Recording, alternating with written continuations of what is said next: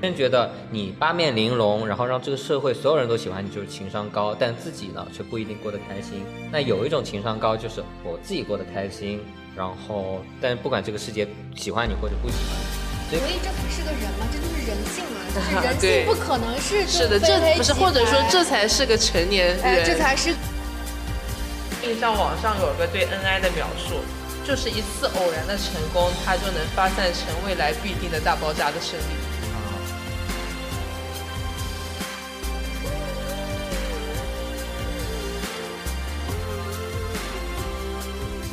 Hello，大家好，欢迎来到面包人派对，我是今天的主持人 INTP 君浩，我是 ENTP 李导，我是 ESTJ 小苏。然后呢，我们今天主要还是要回过头来讲一下荣格八维。之前已经给大家科普过了，呃，比如说十六人格的典型人格啊，以及说我们生活中或者影视中中常见的这些呃人物形象大概是什么样的人格。然后呢，其实衍生下来的话，呃，十六人格更多的只是一个初步的人格归类，把它把。各类人格归成了十六种，但是呢，其实呃，同样类型的人格，它的主主导功能呀，各种功能还是不一样的，所以我们今天还是要呃衍生下来讲一下荣格八维的功能。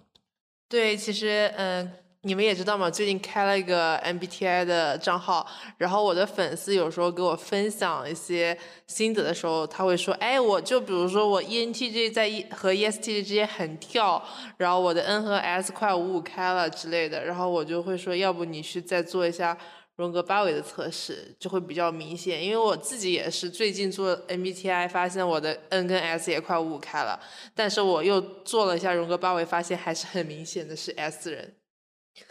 嗯，这里可以给大家讲一下，就是这个 MBTI 就最近两年火起来吧，但其实它不算是一个特别科学的人格测试，因为 MBTI 的这个来源，据说啊，就记据我的记忆当中是一个一对母女吧，他们没有任何心理学的背景，仅是看了荣格的一些心理学理论呢，然后就自己把这个 MBTI 就弄出来了，然后这个 MBTI 我觉得它。就是因为这个标签化嘛，就易于传播，所以以至于大家现在会用十六型人格呢去呃跟小伙伴聊天啊、破冰啊什么。但它的的确不是很科学的，稍微更科学一点的可能就是我们荣格八维了。这个母女是中国的吗？不是，不是，这这这肯定是外国的呀，好像就是荣格那个时期的吧，就应该也是上世纪还是什么，还挺挺久远的事情。那很久了呀。对对对。其实我觉得，其实每个人都会有表演人格。有些人觉得，呃，我做出来的十六人格测试啊，怎么不准？呃，其实社会上每个人都会有表表演表表演人格嘛。但是呢，内在核心，我觉得才是精华。所以的话，不管是十六人格还是荣格八维，其实只是从，呃，人格以及说八维的角度来，我们去找到我们自己的内心。呃，到底是怎么样去认知一件事情的？你刚刚说的是，就是有的人社交上面戴面具是吧？什么表演人？对呀，我我们看完，我们去观察我们身边的人，其实他们最后测出来的结果，跟他呈现给我们的东西其实不一样的。但是呢，比如说我朋友做了一个跟他外在表现完全不一样的人格，但是呢，他做完之后，我去采访他，为什么说他是这样做这些题目的，以及说我会提一些他生活中的一些问题给他，哎，发现他原来是这样的人。嗯，呃，我突然觉得，就荣格八维更定制，就更个人化一点，因为每个人是不一样的。但是十六型人格就 MBTI，它就十六种人格，其实相对比较单一和固定。就是你可能用荣格八维的维度去了解你的朋友，可能会比 MBTI 就更加的没有那么刻板和印象。啊，对，是的，而且很多人荣格八呃十六人格测出来，可能有好几个值是百分之五十多，跟百分之五十特别近。那这样的话，我一想。他要是经历一个什么小波折、小挫折，他可能整个属性就完全就变掉了。我有看到博主说，MBTI 的十六型人格也是不会变的，但是，嗯，市面上测试那个题目吧，就会导致你的数值发生变化。所以，按照内心圈本身来说，我们的呃类型是不太容易改变的。但其实我们现在市面上做测试，包括我们现在做的荣格斯的测试，做出来。嗯，它的这个数值高低其实也会变化，包括我们刚刚不是有看李导的那个数值，虽然他十六型人格是 ENTP，但是他的荣格测试最高的一项是 FE 嘛，所以我觉得我们今天如果单从测试结果来剖析的话，是能看到你的哪些功能，它随着你的年龄增长做到了哪些提升，然后呢，哪些哪些能量会发挥的比较好，大概可以这么来理解。对，嗯，而且我 我先说吧，而且我觉得，其实我觉得每个人的性格都是可塑的吧，因为你呃，我们上期也聊到了高启强这个角色，他在发家前和发家后展现出来的东西其实完全不一样，所以我觉得这个可可能还是跟个人经历有关，而且中国的。呃，社会还是觉得每个人人格都是可塑的。然后像美国那边的理论的话，可能觉得每个人的性格是多变的。然后像希腊那边的话，觉得每个人的性格是，呃，都是一开始生下来就决定好的。生而决定 的对，所以跟社会文文化背景还是有关系的。我觉得这个理论。嗯，而且我们如果大家就是第一次听到这个荣格八维，我们会把这个荣格八维的测试链接就给大家放在 show notes 里面，大家可以自己测试一下，再听我们这期播客。如果你已经测试过呢，其实你可以呃拿出你的这个表啊，然后就是这个分值什么的，然后在听的时候，在后续我们讲这八个字母的时候，可能更会有针对性一些。而且荣格八维的测试，我觉得有一点非常好，都免费的，所以传播传播性上来讲还蛮不错的。它的题比较多，七十二道题，所以相对于来说，我自己是半年测了两次啊。嗯，虽然说数值上有波动，但其实它的顺序是没有变化的。就我觉得还是相对能稳定的测出你的一个嗯功能的使用熟练程度。我也没有变，而且我做题非常 快，所以七十多道题我可能四五分钟就做完了。那你们刚刚小苏和君浩，就小苏特别提到，就是他这个荣格八维测试出来，第一重要其实是顺序，而不是分值，还是说就是其实都重要？就怎么样先看顺序，还是再看数值？就你们俩可以解释一下。其实我们待会儿会有提到，它应该是对应关系来看的。都重要了。嗯，待会儿待会儿具体给大家展开讲对应关系的时候，可能就能 get 到，就是现在我们讲的这些分数的这些关系了。好的。嗯，所以其实我们还是要回过头来先讲一下荣格八维，它我们到底怎么去理解这个东西。相信大多数听我们的，呃，现在听我们的听众的话，手上要么已已经有一份做出结果的测试，或者说等一下也肯定会去做的。因此呢，我们呃通。我们先解释一下这八八维的怎么去给大家去解释这个八维吧。然后呢，荣格他首先是弗洛伊德的弟子嘛，然后在呃十九应该是十九世纪的时候，他们还他们在心理学那边的呃知名程度啊、理论的积累都是非常有名的。然后呢，荣格根据他所收集、他所观察的人群啊、他的学生呀、他的病人啊，或者他生活中接触到的人，然后他把这些。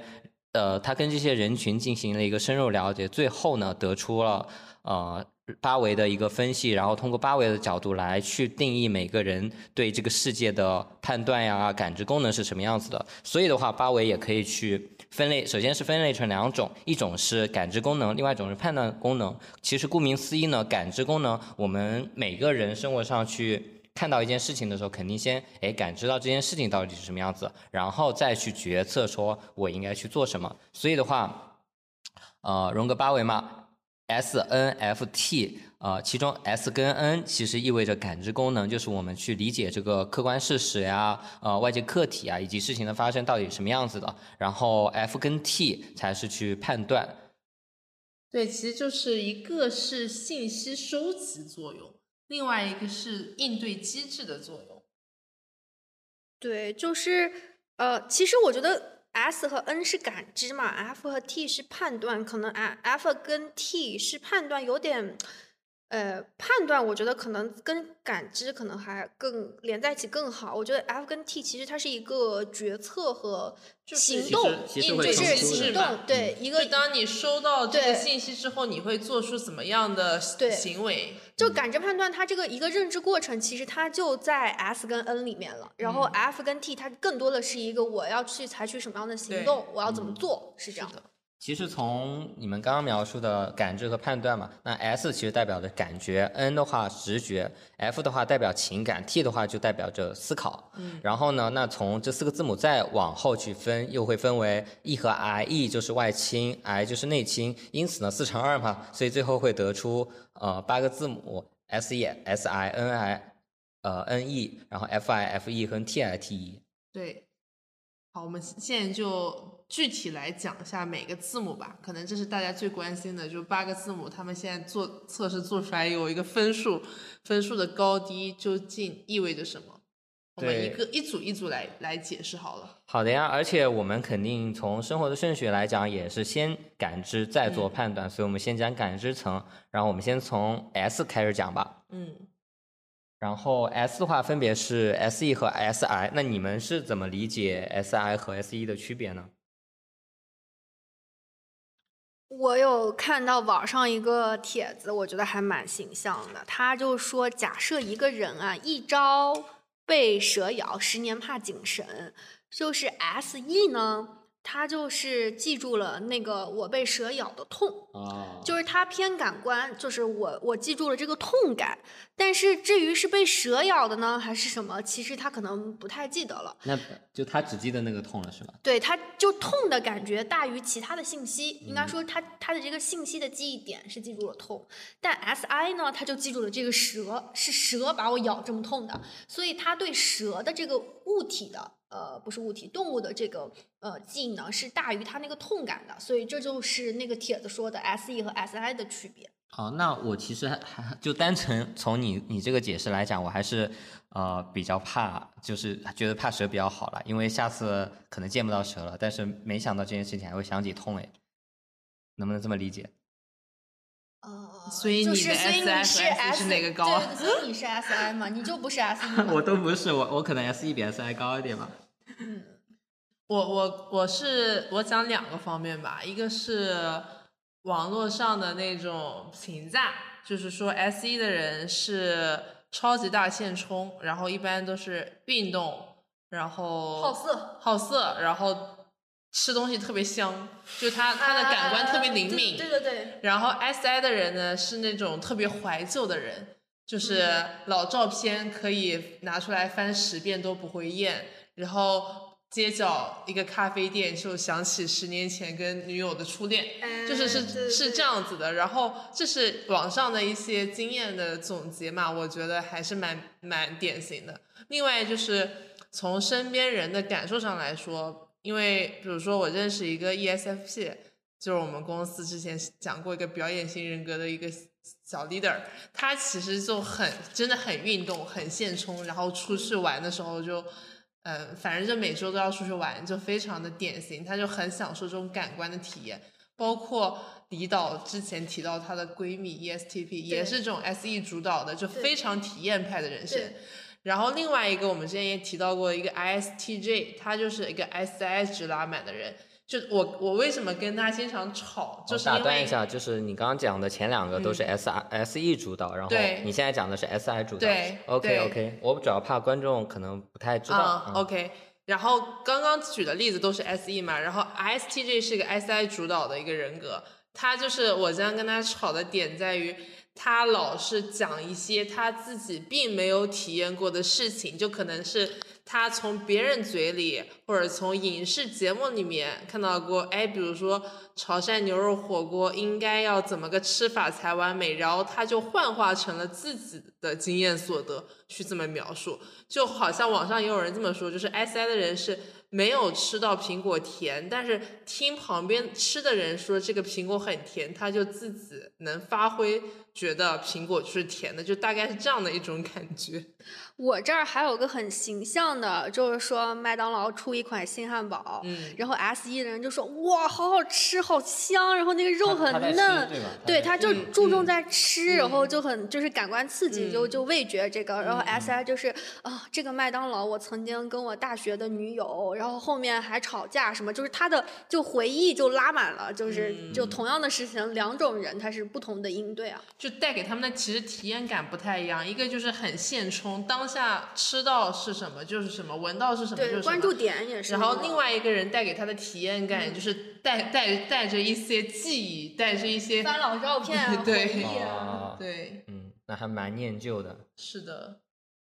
这大概就是他也不是念旧，我呃感觉就是他对那个信息的感知，他就会拉到拉回回忆和这个。我拉拉他比较经验主义，哎对对对对他是其实是经验主义，他的记忆我会比我较深刻。觉得我觉得是这样的，就是你一个人到底是凭借五感还是凭借呃记忆的话，其实是根据他在乎程度。他肯，我觉得我跟 我先做一个先入为主的判断，他肯定是觉得这些感官刺激对他来说可能刺激比较大，所以他在这方面就用的多嘛。我觉得可能都不是他在不在乎，就是他都没有到就是要理智去思考这个点。啊，因为他只在做信息收集，对对他其实是条件反射做出这样对，的。就是啊 S E 跟 S I 他都没有到说我到底在不在乎，嗯要不要去判断在不在乎这个点，他就是一个信息收集，就像小苏说，他很嗯第就他脑袋的第一层指令，可能嗯直接就让他这样做了。那这个其实更多的还是后天去生成的吧？我觉得是呃先先天，然后再后天训练呀我觉得。是先天。那我我觉得有没有可能是小朋友成长过程当中，比如小时候父母嗯。引导他吃一个什么东西，然后就表达自己觉得这东西很喜欢吃和什么，可能是有这个关系吧，就是在嗯。成长过程中。嗯，比如说，我们小时候要是经常做坏事，一直被打，那可能感官刺激就会被迫的很弱或者很强。对，就耐啊耐操嘛，就耐受性就上来了。对是的呀我我想到还有个点，因为其实从我自己的数值看，两个都还蛮高的，但是我有一个很 S I 的点，因为你们说到小时候爸妈的一些影响，就是我小时候特别讨厌吃羊肉，其实是从第一次吃的时候就讨厌了。为啥呢？就是我第一次要去尝试吃羊肉的时候，我妈来了一句。呃，你先试试你会不会爱吃，因为我觉得这个东西吧很膻，然后呢，它这个东西就先入为主的贯彻到我的脑子里了，然后我就会觉得羊肉是膻的，所以我第一次吃的时候就开始讨厌了。这就是我的 SI 可能是比我 SE 先发展出来的。那后来我 SE 也高上来，就是因为可能成长了嘛，然后我觉得要去做一些新的尝试，然后我可能真的在一些比较好，比如说新疆啊，或者说哪些地方吃到还不错的羊肉，嗯然后才调过来啊，其实羊肉也有很香、很新鲜的那种时刻。就是我觉得这就是两个功能先后成长的一个，对，这就是一啊个就成长过程当中怎么样这两个功能然后发生的很好的例子。其实我也怕膻的羊肉，但是呢，就我每次吃那个羊肉之前，我并不知道它是膻的，所以我每次都冲得很勇。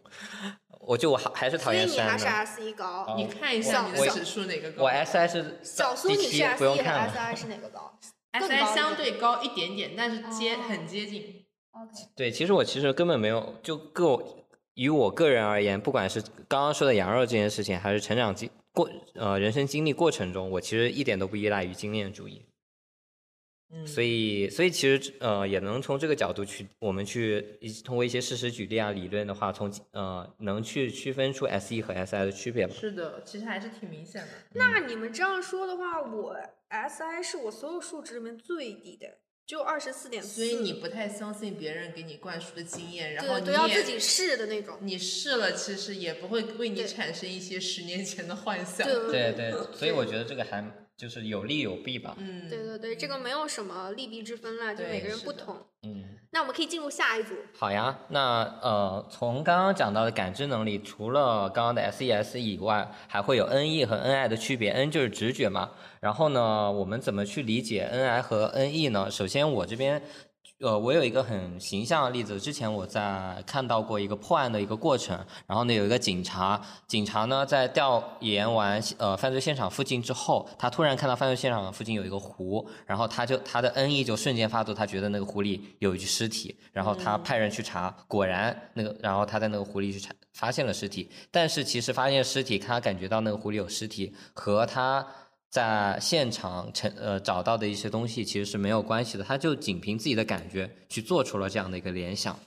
嗯，所以就是官方对 N 一的解释是发现并不直接相关的事物之间存在的联系，其实就是一个发散思维的能力。嗯，就我们三个，我跟李导是两个非常发散的人嗯，啊、所以你们可能有时候会跟跟不太上我们在想什么。对，我觉得就是很好的一个场景就是，呃，刚刚我们有跟君浩私下聊说，就是一个就比如男女朋友出轨的事情，就 N E 比较高的人，他可能就这个男的他没有做出任何没有露马脚，没有任何蛛丝马迹，仅仅是。可能眼神不对了那么一秒，然后就怎么样一个状态，就让你觉得不舒服或怎么样，就 N E 就一定会觉得，嗯，那他是不是出轨了？就这样。然后我还想到一个，我觉得乔布斯啊，虽然我现在还不知道他的这个 MBTI 和这个荣格八维的分数，但我觉得乔布斯应该是一个 NI 很高的人。哎，那你你现在说他是 STJ 吗？你你觉得他是 NI 比较高的人，你是先先解释一下什么什么是 NI 吧？因为我们刚解释是 NE 嘛，对吧？OK，嗯、你是怎么理解 NI 这件事情呢？就是我我理解的就是我我我是因为我我想连着乔布斯那个案例一块儿讲啊，就是他曾经说过，他好像在哪儿哪的毕业典礼说过一句话，就说呃说就是你的每个过去，你走的每一步，做的每一个产品，开的每个公司啊，它都是一个小点嘛，然后连点成线。然后呢，才会指向你未来发展的趋势或什么。就比如说，他为什么说他那个苹果就一个按键，就这个手机这个需求，它不是从这个市场上大家需要这么简洁的手机所推断出来的，而是他当年可能上大学还是辍学之前，就是唯一上的一门课就是一个什么学那个呃符号呀还是什么，就很简单的一门设计课，他就觉得极简这个东西就很美。但是你看，但是在他大学就还没辍学之前上这个课的时候，他并不知道未来的有一天他要把苹果设计的只要一个按键就能满足了。所以他整个 NI，我觉得它属性更高的是，就只有 NI 这样的人，他会去说我的过去未来，呃我的过去的每一个点指向了我未来，就他会去归纳一个本质性的东西，然后呢做未来趋势的一个判断。哦，我我这你这么说，我有点明白了。就像乔布斯他把之前经历的、学到的事情理禅学啊这种，对对他理解成了简洁就是美这一句话，然后再把这句话应用到他的生活中去。对啊、你这么说，我其实还有一个生活中的例子啊，就是我有呃，可能有时候我们会有朋友跟我们去倾诉他生活中遇到的一些事情嘛。有一次我朋友跟我就他遇生活中遇到好多好烦的事情，他一直在跟我说，但是呢，我脑子里感觉到的就是他呃，他心情不好。然后这就是我感知到的所有事情。它发它里面举的那些详细例子，你要我复述我也复述的出来，但是我就是没有那么呃 care care 了。那按按正常人的理解，比如 S E 和 S I，N E 跟 N I，它就是一个值高，一个值就会低。那两个都接近，这是什么？就是你的这两个功能都呃，比较强。对，那那到底我到我实际用的是哪个呢？不知道。其实我觉得还是要根据刚刚说的场景啊，比如说嗯刚刚人家跟我倾诉，我就是要帮人家去解决问题啊，那我肯，定要跟实际场景也有我要我要 get 到人家说的是什么。就是跟这个信息到底是什么样的信息有关系。对，嗯呃，对嗯，这个跟每个人不一样。如果你把我发散到一个很发散的场景，比如说我们要去创新啊什么的，我可能他说十句话，我可能已经发散成一百句话了。嗯，嗯，明白了，就跟呃实际生活中遇到的场景和你这个信息的种类可能是有关系的。或者我能我能不能从刚刚那个例子再发散一下？因为刚刚说的是人家描述很多具体的例子，我把它总结成一两一一个一归归归归为一嘛。那如果人家跟我描述的不是具体的例子，而是抽象的理论，我我这时候可能就人家跟我说心情不好，我可能就会发呃。是不是跟妈妈吵架了，哎然后跟哎领导吵架？对对对对，我会我可能会发散发散出去问他嗯。啊、那也就是说，就是 S E S I N E N I，就是相互都高，相互都低，或者是一个高一个低，其实都没有所谓的。其实，啊、这高低只是说我们生活中有没有经常用到这个功能，而且我们其实所有人随着年纪的变大呀，所有功能其实都会趋向于稳定的嘛，就趋向越来越近。当然，它会有一个先后主次来分，就像我刚刚说的那种场景下，我基基本上不会用的 S E 跟 S I 啦，小苏可小苏应该会经常用吧。我我给大家举个 N E N I，我刚刚想到的例子，就是我的那个老屋领导啊，他应该是 N 双高的一个人，就是因为我来判断 N E N I，我是 N E N I 都不高，但是 N 一还是比 N I 要明显高很好几个分分值点的人。然后呢，就是会发生这样一个事情，因为我们所在部门是市场部，市场部是一个极具创新力的一个部门，然后导致就是这样，就我们开会啊，头脑风暴会分会分两个阶段，第一个阶段是老板带着你们开始发散的想想创、嗯想想法啊，那个时候主要调动的是 N 一嘛，然后 N 一他因为他 N 一很高，然后呢我 N 一也还行，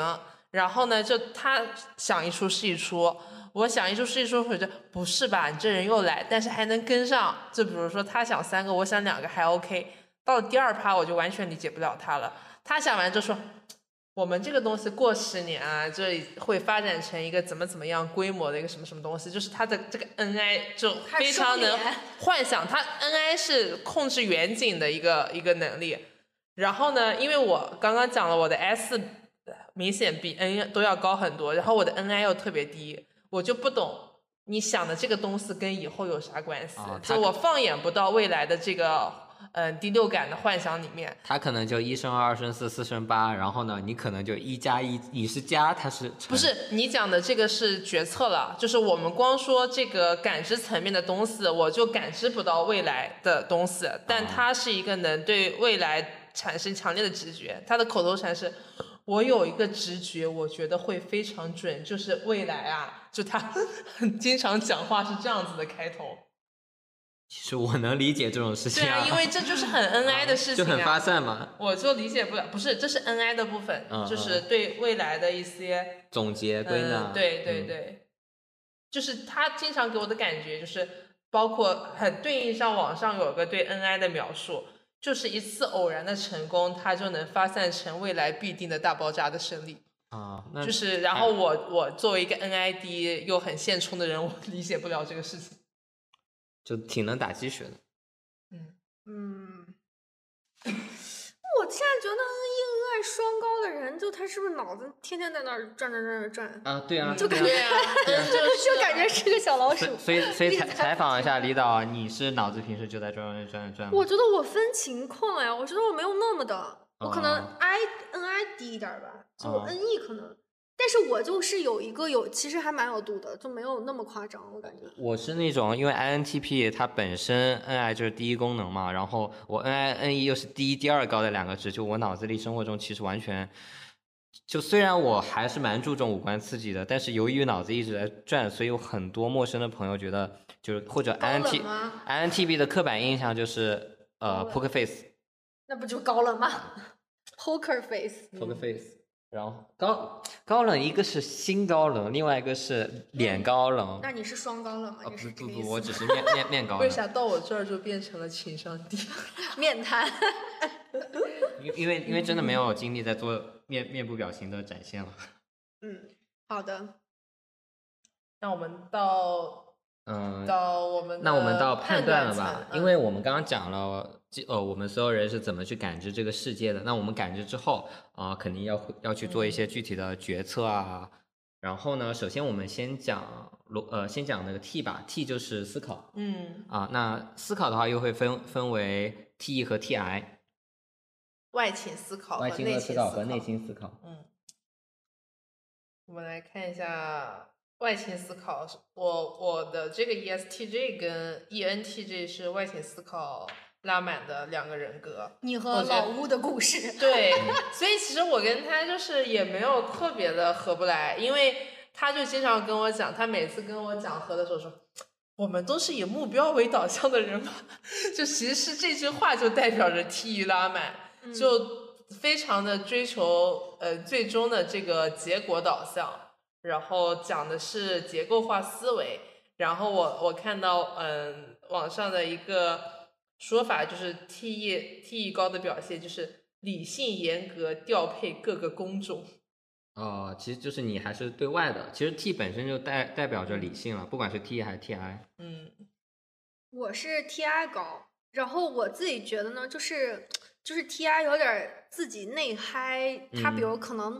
就比如我假设啊，就假设我。跟我的一呃我的闺蜜找到新的男朋友，然后我会因为就是跟我出来已婚女士就要这么强调“假设”这个词吗？重复了两次，就是呃呃，就是我我觉得是我嗨的点是我可以给大家描述一个场景，就比如我的闺蜜或者我的朋友啊，她找到一个新的男朋友女朋友，然后我们一起出来吃了一顿饭，然后通过吃了这顿饭呢，然后我觉得这个男的肯定内心比较自卑或怎么样，通过他一些表现啊，就就归结到一个他原生。家庭的问题，或者是他过去经历的创伤，我会发现这种点之后，我会很嗨，或者是呃，对，就是这种呃，我会自己归纳，或者比如我看某一个电视剧或者是什么，就是就总结出一定的规律啊，一定的内在原理的时候，我会很嗨，就是这就是 TI 高的人。但是我感觉 TE 高的人，他是那这跟我有啥关系呢？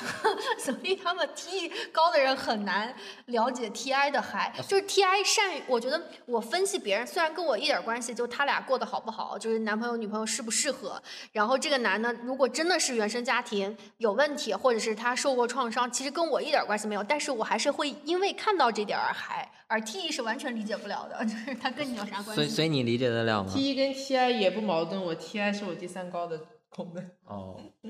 那我 TI 也也很高，所以我我没有办法去验证你这种理理论，因为我我 T 也是很低很低了，T 是好像是我第七功能还是第八功能？那你就不是目标导向的了。哦，我完全不是。所以我才是逻辑最强的嘛。因为我 T T I 双高，就我我可能碰到一件事情，搞清楚它的逻辑，我就完全不管这件事情的结果是什么样的，我只要搞明白了我就好了。不是逻辑是逻辑，目标导向是目标导向。就我一点都不目标导向。就是你是一个呃，就是注重过程的人。对，然后小苏是一个注重呃结果的人。他都注重，都注重。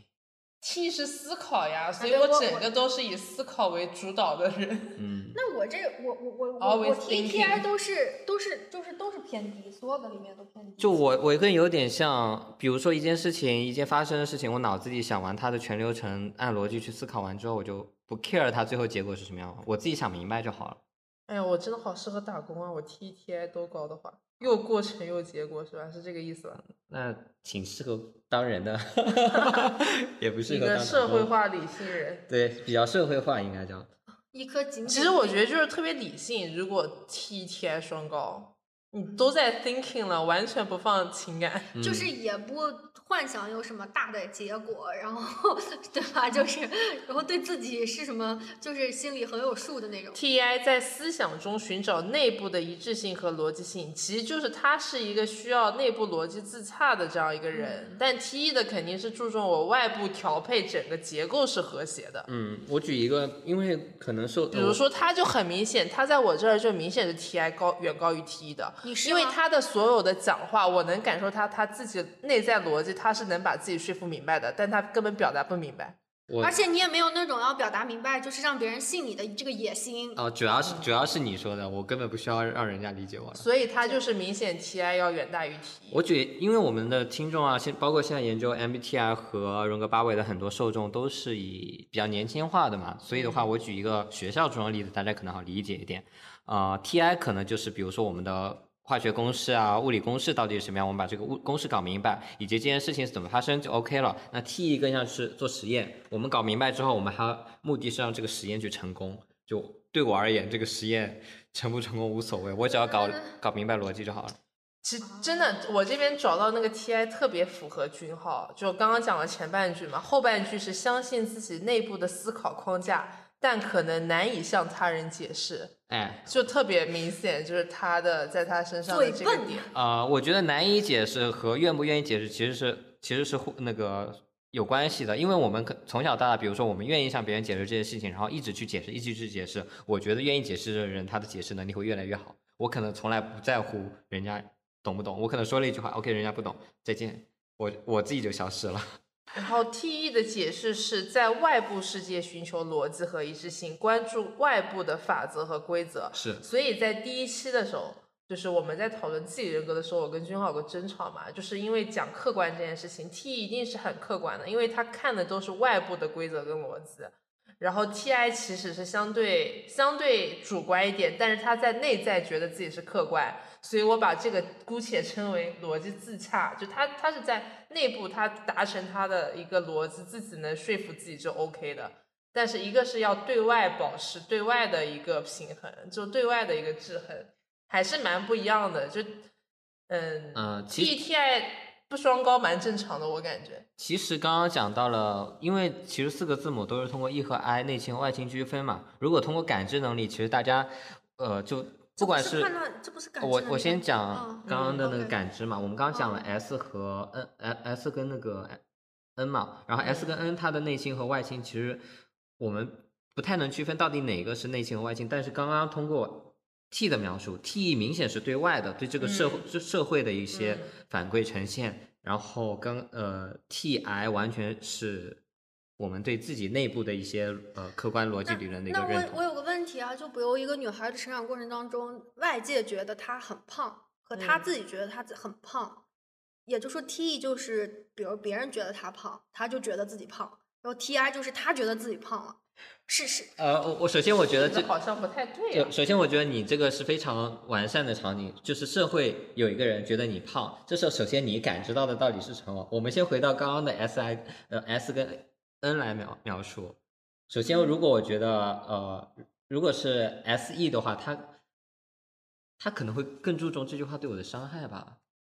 不是你不要聊 S E 和 S I，你就啊聊 T E 和 T I。我跟你说，如果是这样啊，比如说我我是 T E 嘛，比如说嗯 T E 是最高的，如果是 T E 我要发挥 T E 功能的时候，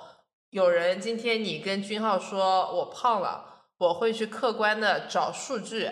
嗯、我这个身高。什么样的人算胖？然后我自己怎么样？这个是 T E，就是我是非常的循规蹈矩的，有一套嗯嗯客观的逻辑的，就客客观世界公认标准。我一米七该多少重？我会去衡量，我不会 care 说你们两个是不是官方，你俩算啥呀，对吧？但我会去论证这个事情。但 TI 的话，来讲一下 TI 会怎么做，因为我其实还是 T 先发挥功能。我也会论证啊，但是首首先得，因为胖这件事情我可能不在乎，我压根不去论证。但是他如果说的是一件我比较在乎的事情，我就会找客观的事实去论证。然后呢，论证完之后，那基于客观事实，可能我是一个比较胖那的 T I 说白了就是他觉得自己不胖就不胖呗，他自洽了嘛，啊，对对啊对啊，嗯是吧？或者说这件事情的胖对我来说的影响到底是什么？对，因为主要就是你们刚刚说的，就是 T E 就是外在世界嘛，然后 T R 就是自己内心世界的一个。那外在世界的自洽，我觉得假设有个人说你胖，然后你你看小苏他就会说我去真的看数据，说我到底胖不胖。然后 T R 可能就是说，那我觉得怎么样就是怎么样了，还是也不嗯准确。其实，首先，我觉得 T E 跟 T I 是判断我胖这件事情从两个角度，一个是主观的认为我主观的认为我我今天我到底胖不胖，就我自己认为；另外一个是 T E 在这件事情啊上就没有主观说反了，我说反 T E 在这件事上没有主观。我我可能会觉得这件事情是我我自己认为我所以其实 T I 跟主观，这就是论证了我刚刚的说法。对因为 T E 不会从主观层面来考虑这件事情，它就在我眼里，它就是个客观事实。我找到外界标准的证据之后，我就能论证这件事情。我不需要我自己觉得怎么样，因为我不需，我也不需要你们觉得怎么样。对，所以我们刚刚聊的是对我胖这件事情做出论证的一个过程，是用到对思考的。因为胖其实它就是还有一个客观标准，就到底比如说是它健不健康，那个数值在，比如说美不美、丑不丑，就这种审美上肯定哎还是很有那个的。所以我刚刚就突然想到这个问题，我们可以进入下一趴。OK，因为呃我顺着你这个胖来讲，因为很多人根本不会去论证 客观上胖不胖，还是主观上胖不胖，而是会去研究别人说我胖这件事情带来的你情感你看啊，他说的很多人不会论证这件这句话的描述就很主观。对，就不是 T 一干得出来的事儿。只是举一个例子嘛，很多人不会嘛。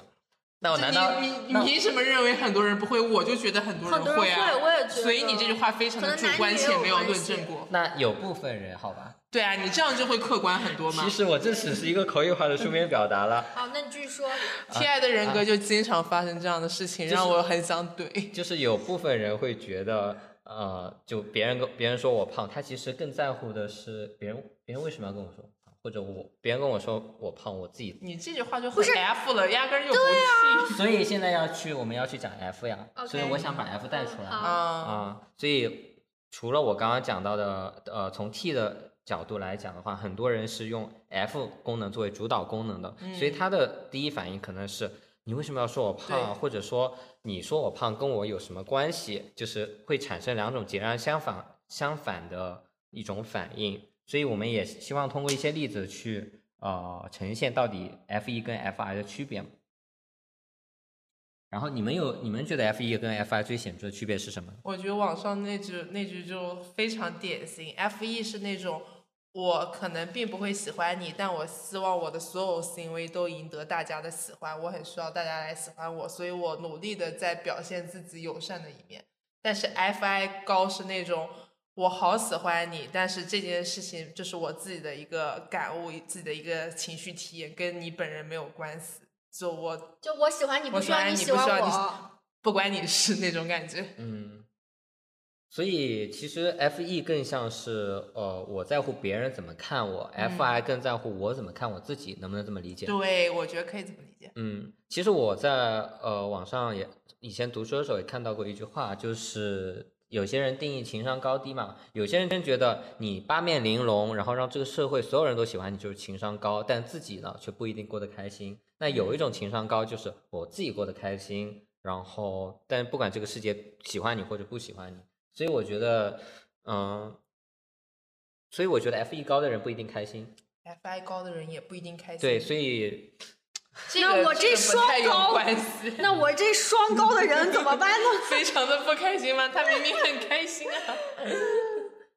这跟开心不开心没有什么关系了，这个就是你的一个功能的体验而已。对对对。我这双高，我这荣格八维。我们再来讲讲那个。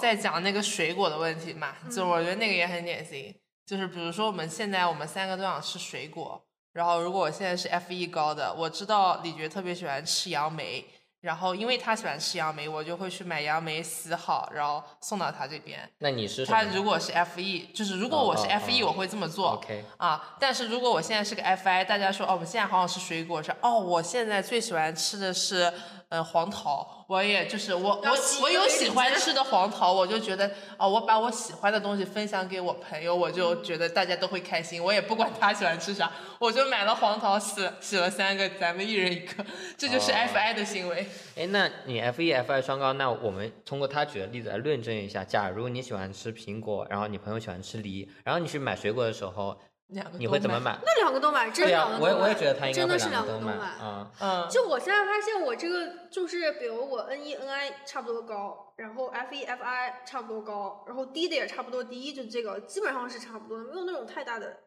差异，我感觉。嗯，就可能我觉得这个也还是就是呃，因为这个看就是场景来对发挥 F 和 T 是决策嘛，行动嗯这个还是看那个。我 FI 是我的第二高功能，然后特别离谱，就是我我然后我就想到一个点，就是我不是分享欲特别强嘛，就我一看到开心的东西，我啪啪啪啪分享出去，其实我并不 care 别人有没有看，就是我只管我开心，然后我觉得我把让我开心的东西分享给我朋友就 OK 了，就我其实。没有特别在意有没有人反馈我这件事情，当然如果有人反馈会更开心，但是其实不反馈我也还会继续干这件事情。那这样说，我 F 一比 F I 高，就是我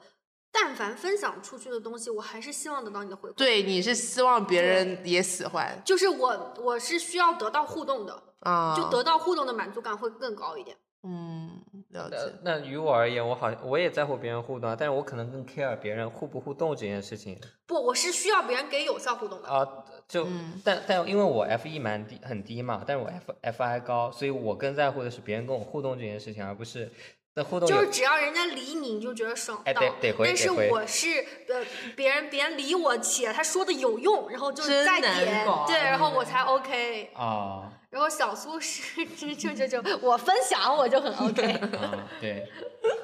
蛮难的，我觉得呃 蛮难的。我不难啊，我反正发出去就行了。哎，所以我我其实真的就是慢慢这样过滤下来，就好朋友就只有那么几个。是啊，对，就是你要别人你要分享，然后别人能有效互哎动的，哎哎要求就比较高嘛，对。哦，那没了，我好像就那你要这么说，我只有一个朋友了，我只有一个 ENFJ，我发啥他就算隔几天才看到，他也会回我的。哇，好暖啊！果然 ENFJ 都是我的闺蜜，官 配官配。不是官配，这俩没啥关系，这样莫名其妙的。所以，所以我们刚刚聊下来，其实 F E 和 F I 反而是最好能理解的，这一句哎，你要这么说啊，我能解释我那个闺蜜，因为 ENFJ 的主导是 FE，嗯，就是她希望获得我对她的持续的一个友谊，她肯定是要给我反馈的嗯对。所以他其实就算他对我发的东西没兴趣，他也得给我正向反馈。哦，或者说他接收到的可能是一个情呃情感的讯号，我觉得。我刚开始看 F 一和 F I 的时候，我会觉得它是一个共情能力的，但其实它也不算共情，对吧？哦共，情对，这是一个刻板印象，对那个它是一个刻对外印象。F E 可能更像我们传统意义上呈现出来的共情能力，就对外的共情能力。他不是，他他主导还是要喜欢自己，不是跟共情一点关系没有，嗯，其实没有的关系。F E 不是主导的是希希望大家都喜欢自己，对，喜欢自己。嗯反正我觉得这八个字母吧，就 F E 和 F I，跟我就是乍一看这字母的能想到的东西，其实还蛮不一样的。就是反差最大的是 F E 和嗯 F I。啊，是的，其他都会有一些似是而非的联系嘛。但是 F E F I 完全是一个是我对你，一个是我对我自己。或者比如我刚看到 F 一和 F I，我会觉得是不是 F 一就更情感更丰富、充嗯沛？啊，呃我我懂了，为什么我我们其实之前刚刚讲开不开心那个事儿，我觉得讲的又不太对。其实 F I 高容易不开心，就是嗯，他这儿有一些情景啊，F E 是做决策时更关注外在客体的感受，就其实你们嗯关注的是你传达情绪的那个人的感受。I 关注的是内在主体情绪，就是我们关注的是我自己开不开心这件事情哎。，那能不能就是从李导的那个例子来讲？首先他 F，首先他 F 一高嘛，所以他会向人家去进行一个呃情感的一个输出。然后呢，这时候人家回不回你，其实是意味着你 F I 的呈现。人家回不回我，怎么会是意味着我 F I 的呈现呢？人家回你，你会更开心啊，所以你对自己的情绪会要求会比较高嘛。就是你发给人家，人家看到了只开人家开心嘛。我们生活中，呃，我我我不知道对啊，就我再但他他希望他发的东西，对方也是跟他同样的感受。比如说他发一个很沙雕、很欢快的视频，他希望他发出去那个人也是觉得很撒娇、很欢快，啊然后给他一个这样的反馈，他觉得他这件事情做对了，就哎，他确实也喜欢我分享的这个东西。对你向人家传导一下正向的情绪，是你 F 一在发发挥嘛？嗯人家给你一个反馈，你啊，我理解你的意思。是你你 get 到一个积极的讯号嘛？嗯所以你换位换在我们再衍生出来去想讨好型人格，那是不是就哦？对不起，我在发散。我觉得我有点讨好型人格，呃不是是不是 F 高的关系讨？讨好型人格是人家开心了，我自己不自己不开心也没关系，我有一点，那就是 F I 稍微高点儿，就是不一定开心嘛那是。那那是 F F F I 低啊，讨好型 F I 高，F I 低，他刚刚说的是 F I 高容易不开心。我觉得 F I，我我因为我刚看了个例子，我觉得 F I 高会容容易不太我开心。们我们先别看例子，就是我们嗯单论讨好型人格这件事情，因为他实际上做的事实呈现是，他讨好了别人，但是他自己其实可能处于一个自卑或者，对，所以我认为他因为别人开心了，所以他愿意做这件事情是 F 一高，他自己的一些心情我觉得 F 这个只能说明 F 一高和 F I 高或低没有关系，啊它只是体现了啊 F 一的对高，。因为有些人可能并不 care 自己开不开心，就嗯我们主观的认为人家不开心，嗯嗯，嗯，F 一高的确是讨好型，我觉得我有点儿或多或少，我现在在有意识的控制这件事情，或多或少我不自觉的会有点讨好型人格。我为什么哦觉得 F I 高 F 一低，就像我跟句号这种人格反而容易不开心啊？就是我们这个配置的话，因为其实我们关注的是自己的情绪，但我们又不知道怎么情情绪化的感染别人，所以很多东西，比如说。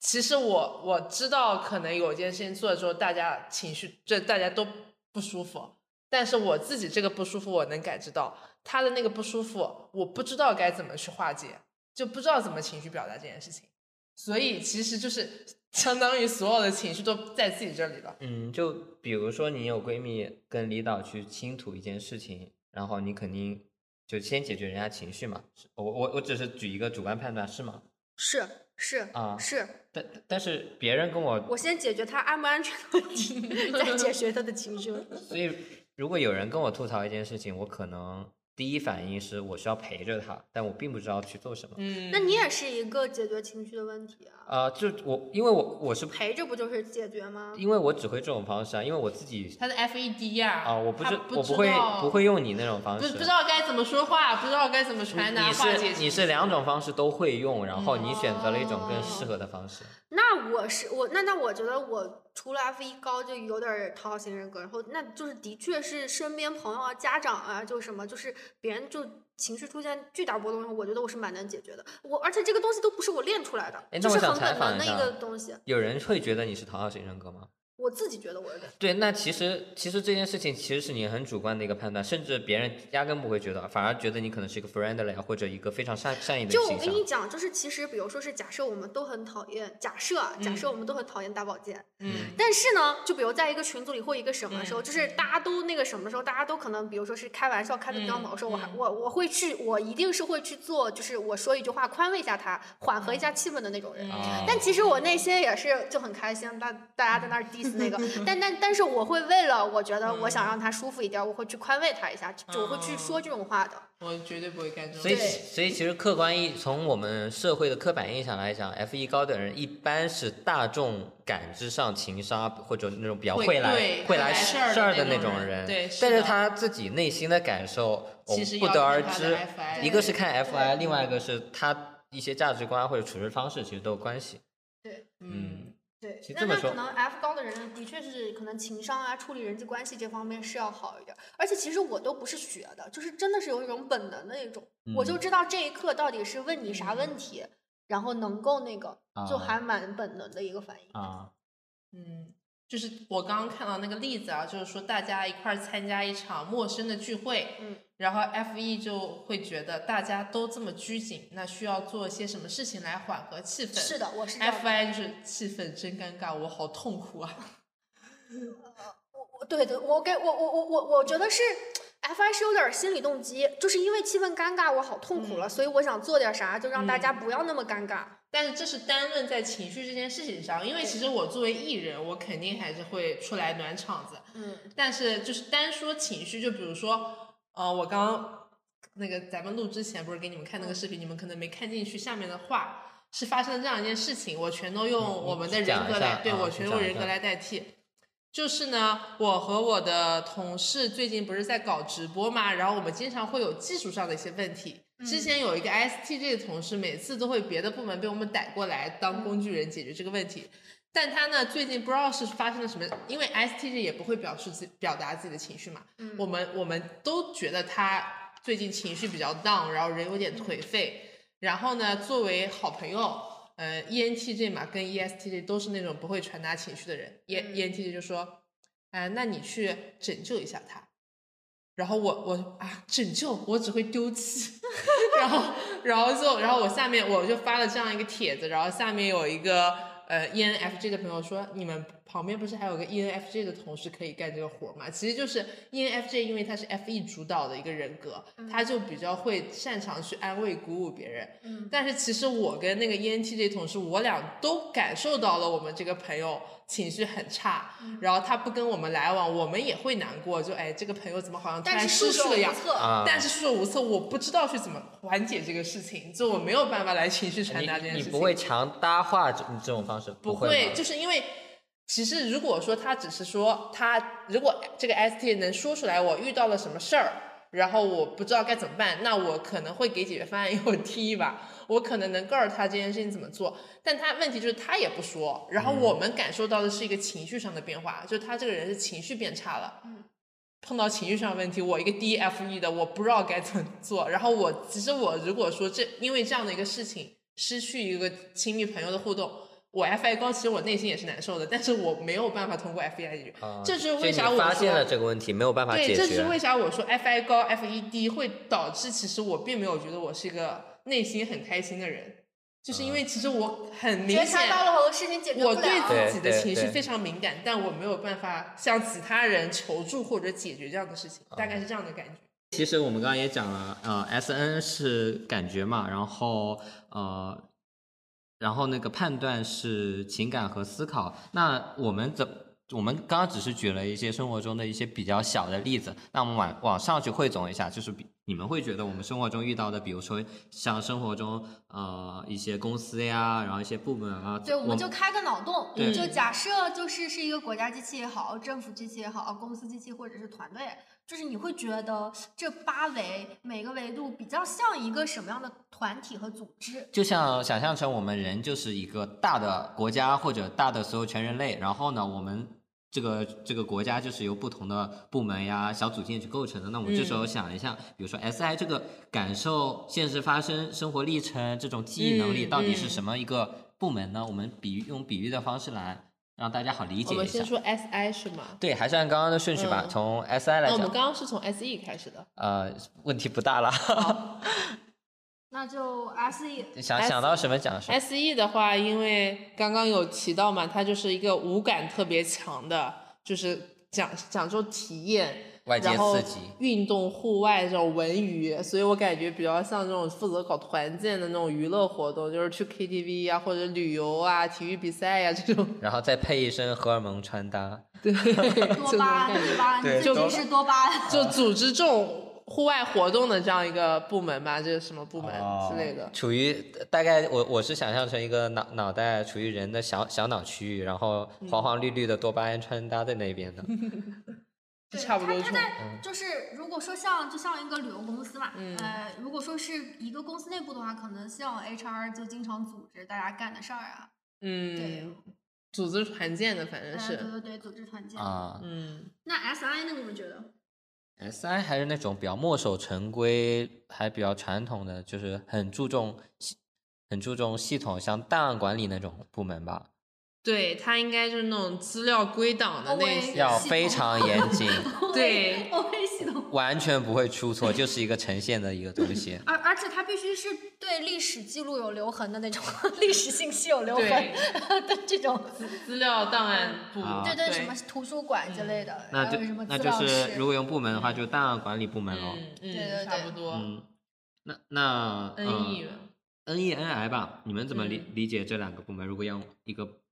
场景来描述，我觉得 NE 刚刚讲的是发散性思维嘛，肯定它是一个创新型部门，是的就是那种对对对企业内部的创业团队啊，新的那种项目部门的那种。对，嗯，或者就是小的创业公司，对对，嗯，或者像那种需要很多头脑风暴的广告公司啊，嗯什么什么这种嗯小团队靠创意活着的，或者是啊靠呃嗯很快速变化，然后适部门的应需求，现状嘛，对就是，对对对。嗯，那 NI 呢？你们觉得？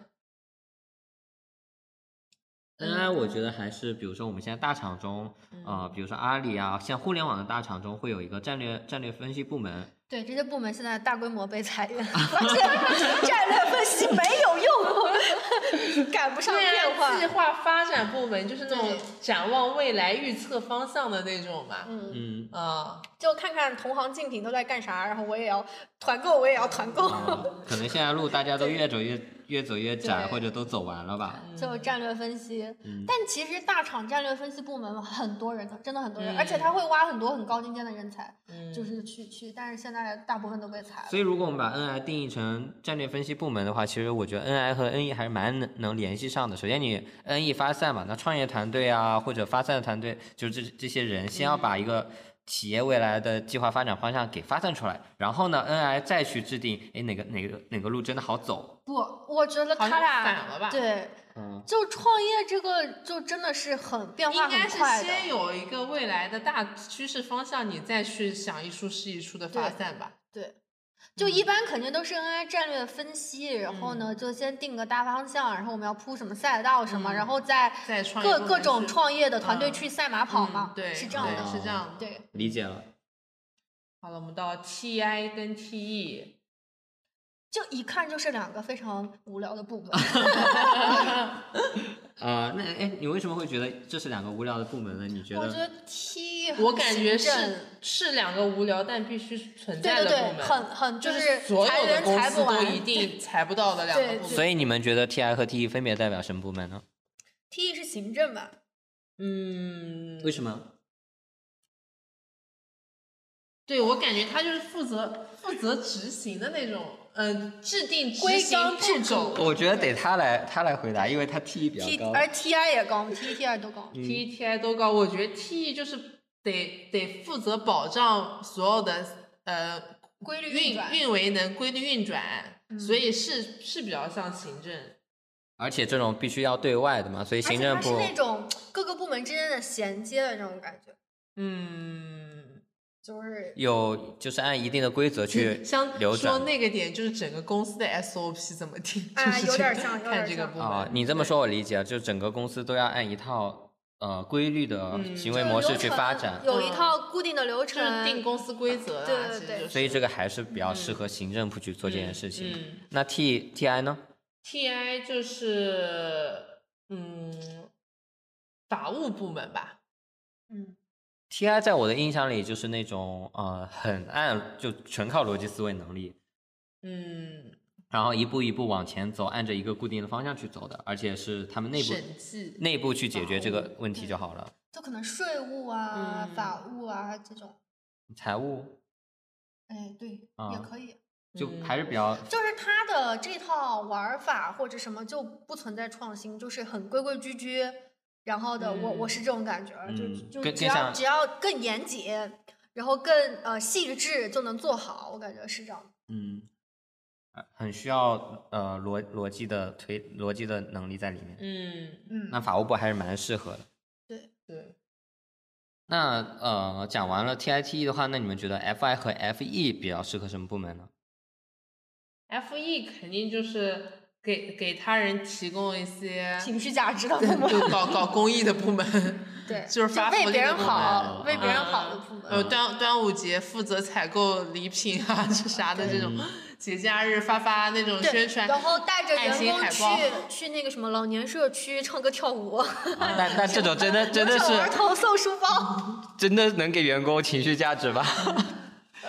也不一定吧。不，他他不是给员工哎，员工是他内部的人，他是向外嘛，就是向外是给那些哦留守儿童。你是这个视哎，角啊我是这个视哦角。，那如果是向内的视角，我更理解成现在，比如说一些大公司啊，或者外企啊，会有心心理理咨询师，哎，嗯缓解一下职场的压力嘛或。者是对六幺八、双十一带那个狗狗，就可以来摸一下、拉一下那种。我想到了那个摸一下狗送呃送一枝花，但摸一下狗要五块钱对对对，就是这种。嗯嗯，嗯，啊或者有的好像还有他们还有那种专门请，就大厂有专门请那个技师帮你按摩啊，对对。啊，有的有的有的，员工福利嘛。那个啊哦，我记得以前在携程的时候是每周三有中医，哎就是那种按摩问诊的，对，大概是那种感觉。现在大家其实也是也是公司人力资源部安排的，感觉人力资源部占了好多事儿。就是人力资源就是有点儿万金油，嗯，然后呢，团建也是他们搞，啥让他们搞，F E 也他们搞。服务部门，服务部门，那其实 F E 还更多的是一些情绪啊，当然会通过精神或者物质的方式去支撑的，比如说像刚刚聊到的呃公司的福利部门。那 F I 呢？我觉得 F I 我想到一个岗位，雇主品牌宣传，就它是要立足公企业文化价值观的一个一个。你是觉得向内还是向外？向内。F I 呃，不能向外吧？不是这个向内向外，不是我们说的刚刚功能的向内向外，是指我们现在做比喻是在企业对员工还是对对企业外部的哦，人？品牌塑造或者说价值观塑造我觉得。他要么就像那个阿里的政委向内，就是宣传自己公司的价值观，或者是品牌部，他就比如阿里公司的品牌向外向外他可能跟呃整个杭州啊、是浙江、嗯全国塑造阿里是一个什么样的企业，这。反正他是一个塑造企业文化跟价值观这样一个角色，我觉得。嗯，嗯，有时候老板一个人就可以 FI 了，都是 企业价值观都是老板。像我们这样 规模不大的部门是吧？对，就 FI 都是向内向外都是他自己定的。小心不要被一不小心被我说的。是离岛的部门，呃，离岛的公司。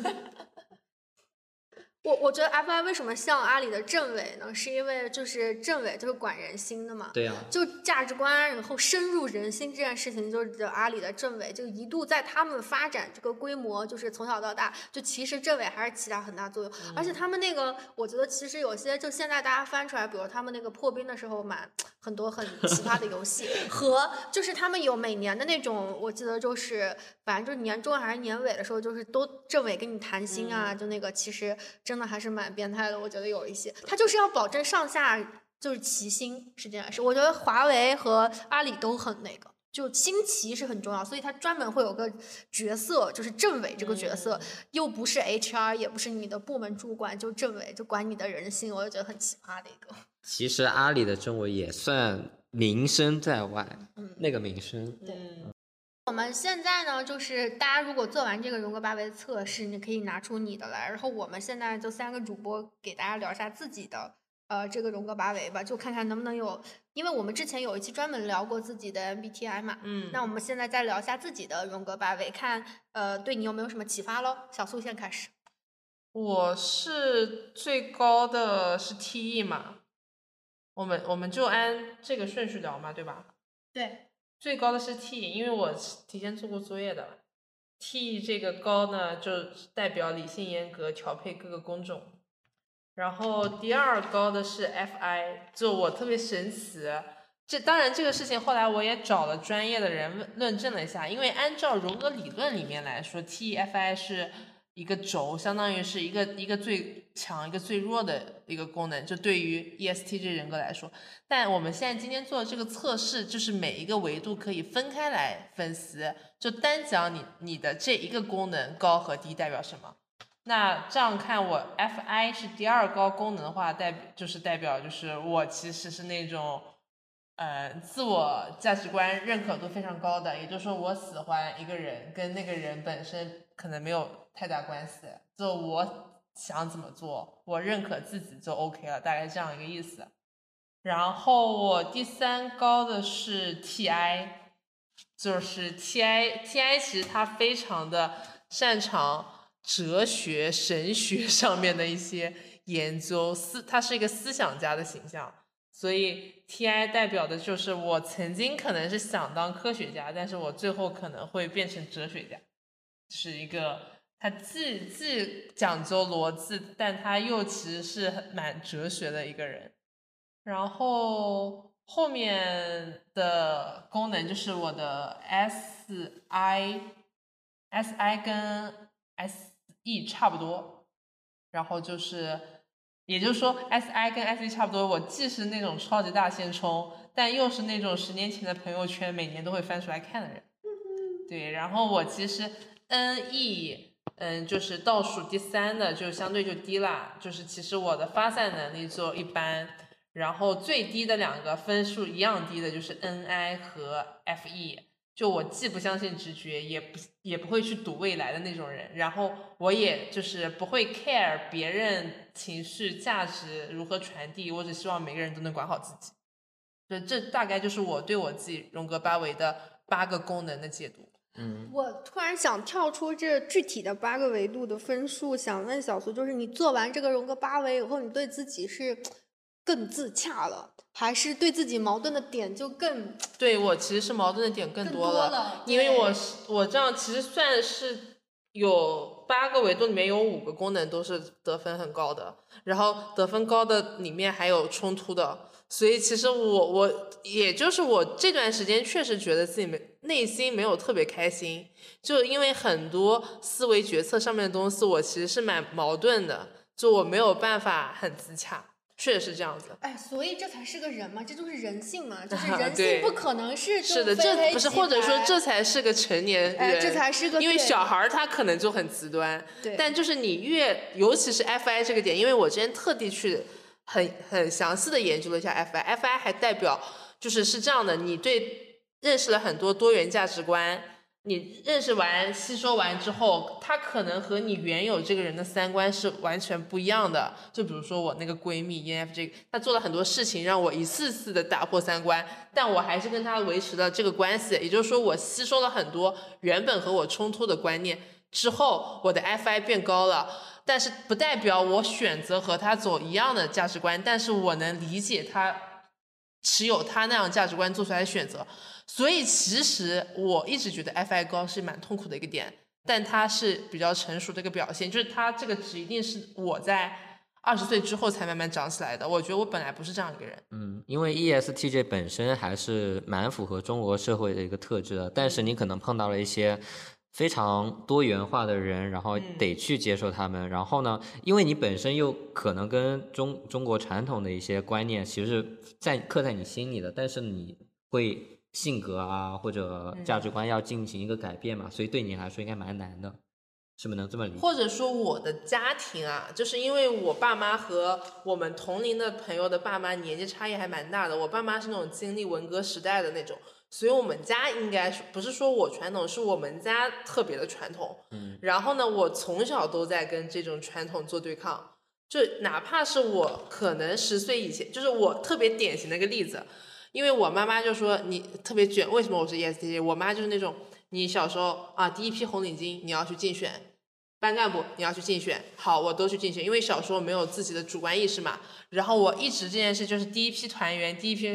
到我大学的时候。党员，我不想当了。就那个时候开始去叛逆，那对，就开始反对这些传统的那种一定你一定要做到什么什么，做到什么什么观念开始有了。但我的 ESTJ 就是像君浩说的，我已经定在那边了，只是说我后面是那些我发散长出来的功能，它开始和我原有的一些指标开始做冲突了。所以我现在其实是内部并没有那么自洽，但是。就这个点就很难说，就是你觉得你经历到的一些事情可能不符合你内心最初的想法，但是呢，你你又得去做一些改变去接受。也不是内心最初的想法，就像李觉说的，他呃，李导说他的 F E 不是锻炼出来的，是本能一样的就在那儿的。但可能这个讨好型人格，他也我相信没有人喜欢自己是个讨好型人格，但他就长在那儿了。对我并不是说我内心本来想这样的，我就是从小就这样了。但是我现在因为其他功能长起来了，我觉察到一些事情了。我要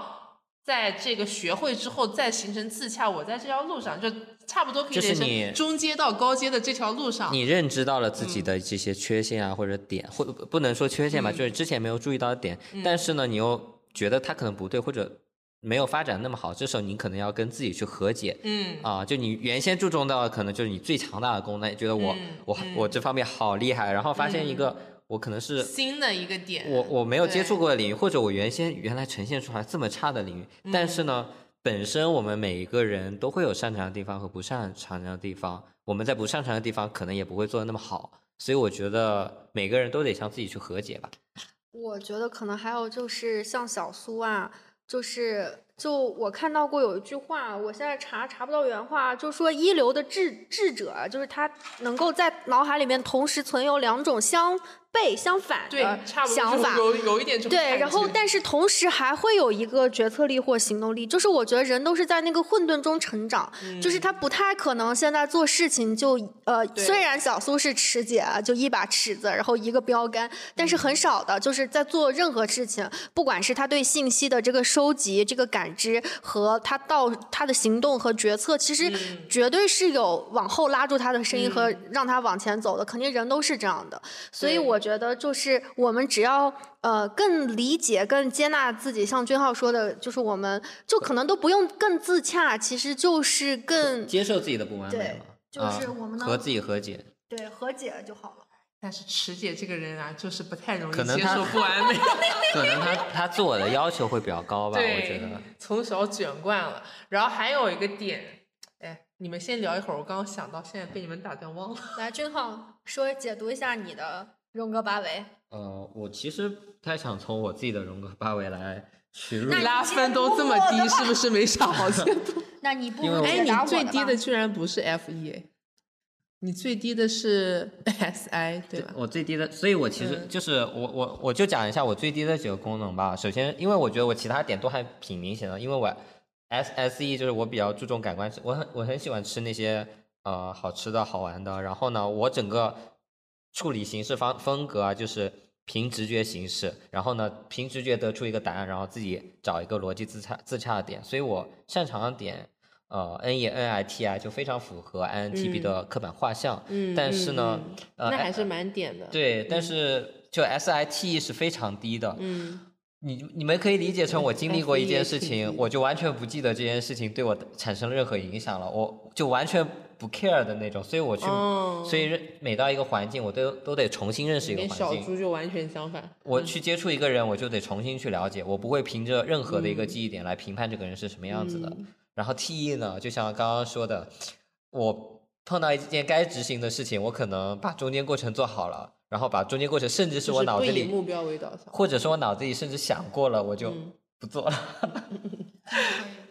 完全不适合打工 啊，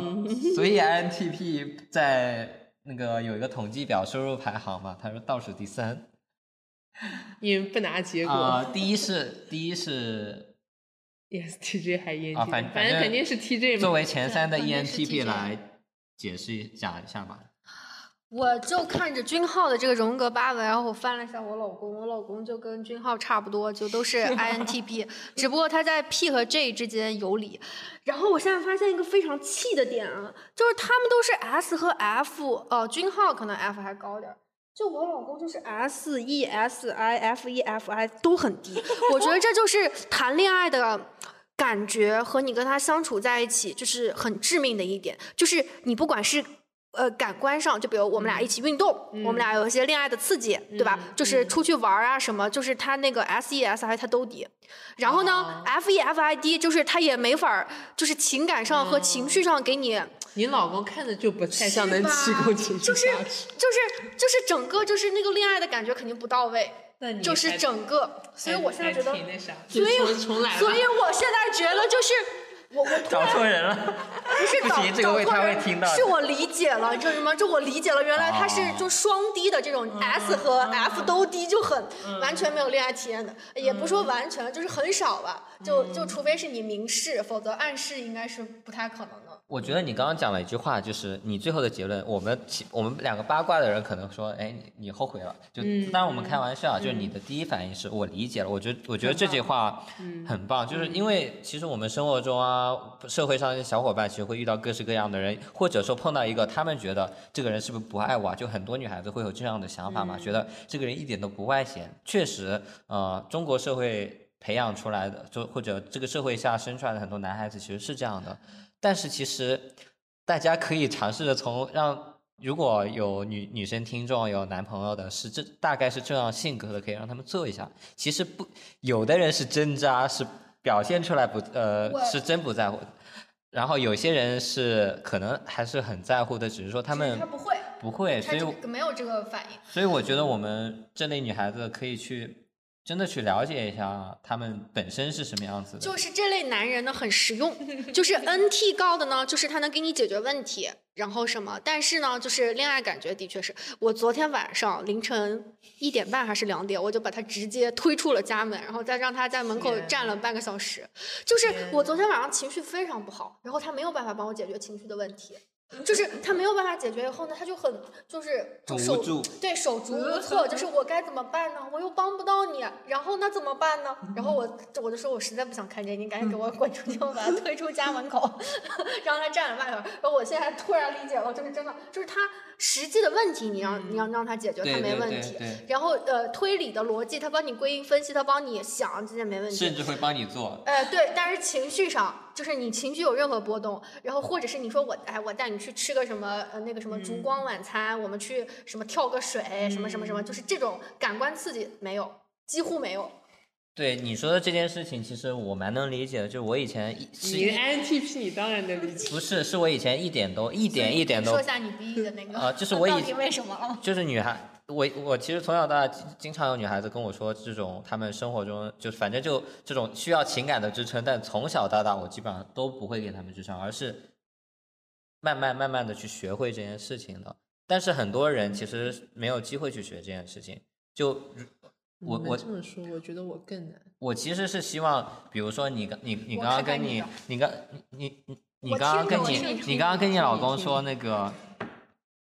呃，你跟他吐槽你情绪上的一些事情嘛，你下次能不能给他一个解决方案？比如说，你能不能说什么来安慰我一下？关键的问题是，女生有情绪的时候，我怎么我要知道解决方案，我我根本就哦不会有这个情绪出来。哦，懂了，就是你他那时候就你那时候情绪上头，嗯就是你会觉得这个人很没有点儿花活，就是就你就是想让他此哪怕刻需要一个小渣。哎，对，就哪怕比如说，他说那我带你出去散个步，你吃个冰淇淋，就是把注意力呃转移一下，是吗？嗯就是都 OK，那完全没有，就是很他我看得出来他很纠结，可是没有任何的办法，啊，因为他第一反应是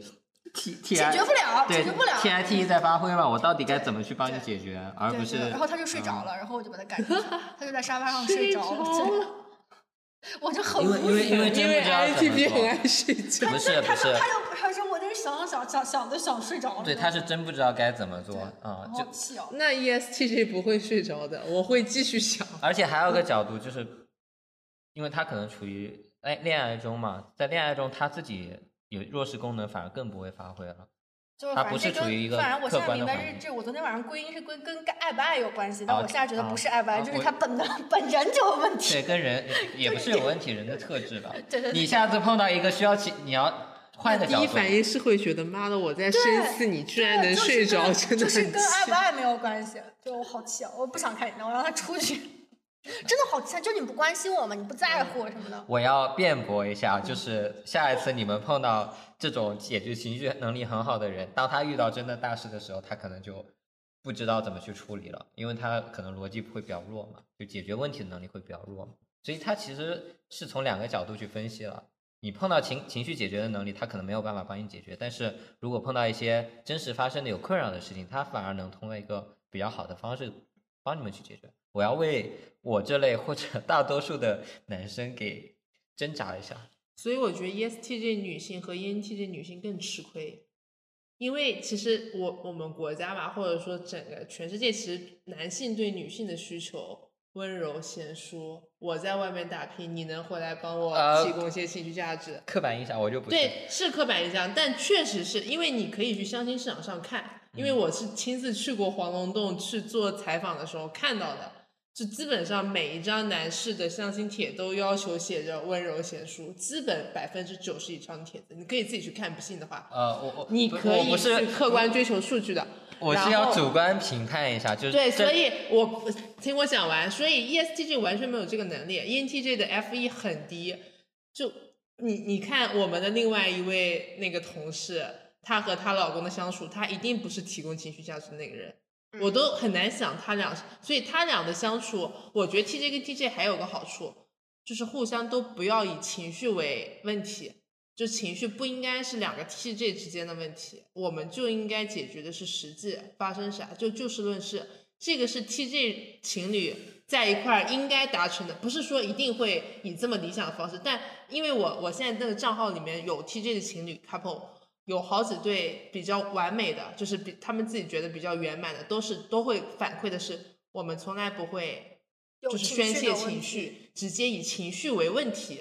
就情绪肯定会有，但不会把它作为我俩之间的问题，就是解决问题。这是两个 TJ 人格的组合。就他感知到的。那那那那 TJ 总会有情绪，他情绪他自己梳理了吗？就是你会有别的 F 的朋友吗？或者说他，我觉得，或者是引发这个情绪的本质是什么？对，我觉得他们关注到的情绪本质是，对，我是这样，是原因，然后呈现出来。我我就是这样子。呃，李导刚刚举的那个例子，他可能感受到的是情绪，但是他最后呈现出来也是情绪。但有些人是把他，就像他举的例子是，他感受到的是情绪，但是他把情绪作为，把他情绪的逻辑给呈现出去了。对。所以另外一个人能接收到而，并且能去 cover 掉这件事情。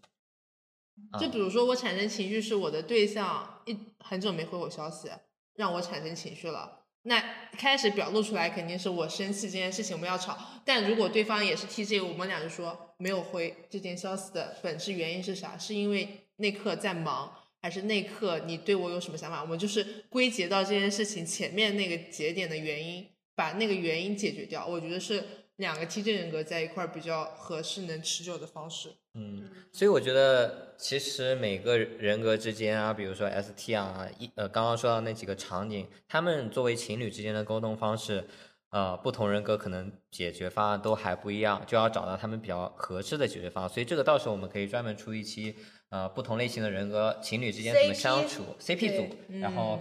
还有一些标准的梦幻可爱一下十六型人格的 CP 吧。哎，嗯，然后大家也可以根据这样去呃，更好的找到跟另外一半的相处方式，或者说找到另外一半吧。这是对我俩的束缚吗？啊，没有啊，这个是 给后续我们可能会出一些专题，然后给大家科普一下，大家也有更用另外一种方式去找目标对象吧。行，那我们今天其实呃，对荣格八维的一些解释呀，然后呃八个字母基本上会有一些呃比较基础的理论呈现和举例论证，然后大家还会有一些疑问，也会呃可以在评论区回复我们我们会及时跟大家互动的。对就是荣格八维因为就是市面上大家能看到的资料其实各有各的说法吧就其实有可能你的那套理解的这个逻辑啊更顺你也可以告诉我们嗯。是的那我们今天的节目要不就先到这里。好我们下期再见拜拜。